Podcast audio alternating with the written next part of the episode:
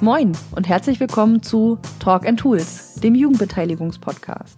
Wir schnacken über digitale Jugendbeteiligung, Projekte, geben Tipps für digitale Werkzeuge für deine Beteiligungsarbeit und erklären Begriffe und Methoden. Wir lassen Expertinnen und Experten zu Wort kommen, reichen Jugendlichen das Mikro und quatschen manchmal munter drauf los. Wir, das sind Marie-Lise Kutzer und Katharina Blum vom Jugendmedienverband Mecklenburg-Vorpommern. Das Projekt Digitale Jugendbeteiligung wird gefördert vom Ministerium für Soziales, Integration und Gleichstellung des Landes Mecklenburg-Vorpommern. Bei mir läuft's. Läuft's bei dir, Katha? Bei mir läuft's. Schön. Moin, Katha. Moin, Marie. Herzlich willkommen zu einer neuen Folge von Talk and Tools, der Jugendbeteiligungspodcast. Heute stellen wir euch wieder zwei Tools für die digitale Jugendbeteiligung vor, die, wie wir finden, man gut während Live-Veranstaltungen einsetzen kann. Sowohl in Online- als auch in Offline-Varianten. Um zum Beispiel Abfragen oder Umfragen zu machen für so ein erstes Einschätzen oder aber auch um direktes Feedback einzuholen. Wir haben euch mitgebracht Slido und Tweetback. Zuerst geht's um Slido. Wenn ihr schon unsere Folge 12 zum Tool Mentimeter gehört habt, dann kommt euch das vielleicht schon ein bisschen bekannt vor, denn Slido funktioniert ganz ähnlich. Es ist nämlich auch gedacht, um Live-Events zu begleiten.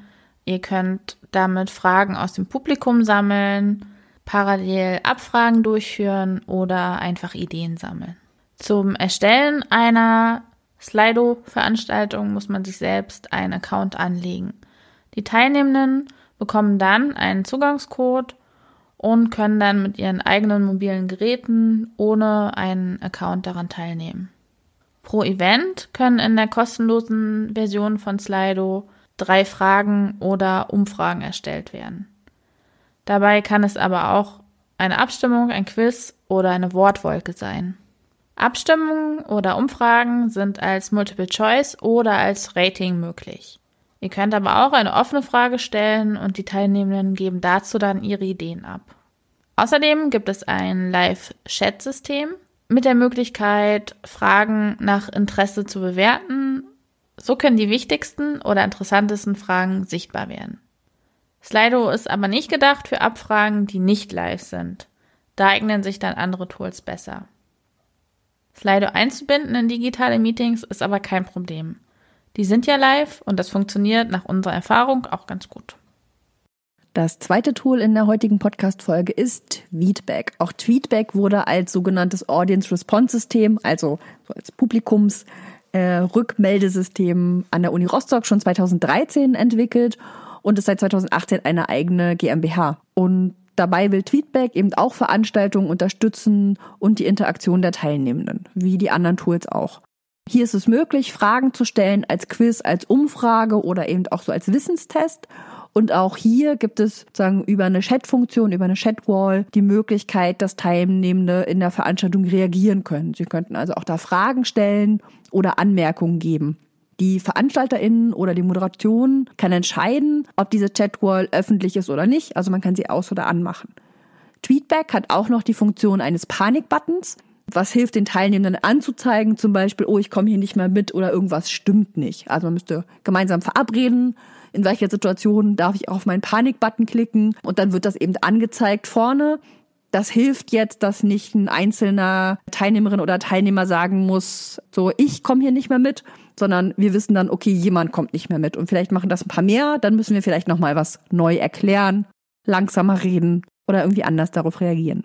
Um Tweetback zu nutzen, braucht es weder von Veranstaltenden als auch von teilnehmenden Seiten einen eigenen Account.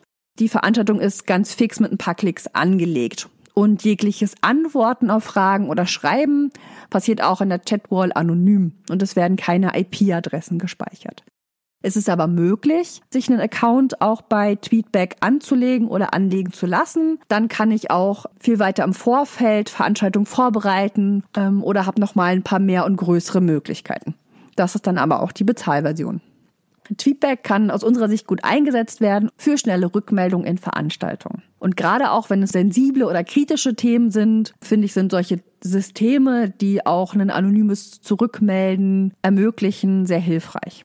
Man kann sich natürlich schnell auch mal ein Stimmungsbild per Handzeichen geben lassen, aber das ist dann wiederum nicht anonym. Und ich habe sowohl Tweetback als auch Slido schon in Veranstaltungen selber erlebt, aber auch selber einsetzen können und finde es immer wieder gut, dass es einfach diese Möglichkeiten gibt, ähm, sowohl in kleineren Gruppen, dann ist die Anonymisierung ein großer Vorteil, aber eben auch, wenn man jetzt Veranstaltungen mit sehr vielen Leuten macht, dann ist es wiederum auch äh, besser und einen Ticken übersichtlicher, wenn man so digitale Tools eben dazu nutzt. Und man kann das Ganze auch je nach System exportieren und weiter nutzen und hat es dann auch schon dokumentiert.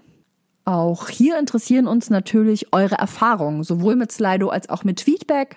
Erzählt uns gerne, wie ihr damit zurechtkommt, ob ihr das auch schon ausprobiert habt und vielleicht seht ihr ja auch noch ganz andere kreative Einsatzmöglichkeiten, die wir bisher noch nicht hatten. Kommentiert die gerne auf unseren Social Media Kanälen oder auf YouTube oder schreibt sie uns gerne per Mail. Alle Adressen von uns findet ihr in den Shownotes oder unter jmmv.de slash podcast. Vielen Dank, dass ihr wieder zugehört habt. Und wenn es euch gefallen hat, dann empfehlt uns gerne weiter oder abonniert unseren Podcast in den Podcast-Playern eurer Wahl. Vielen Dank. Und bis zum nächsten Mal.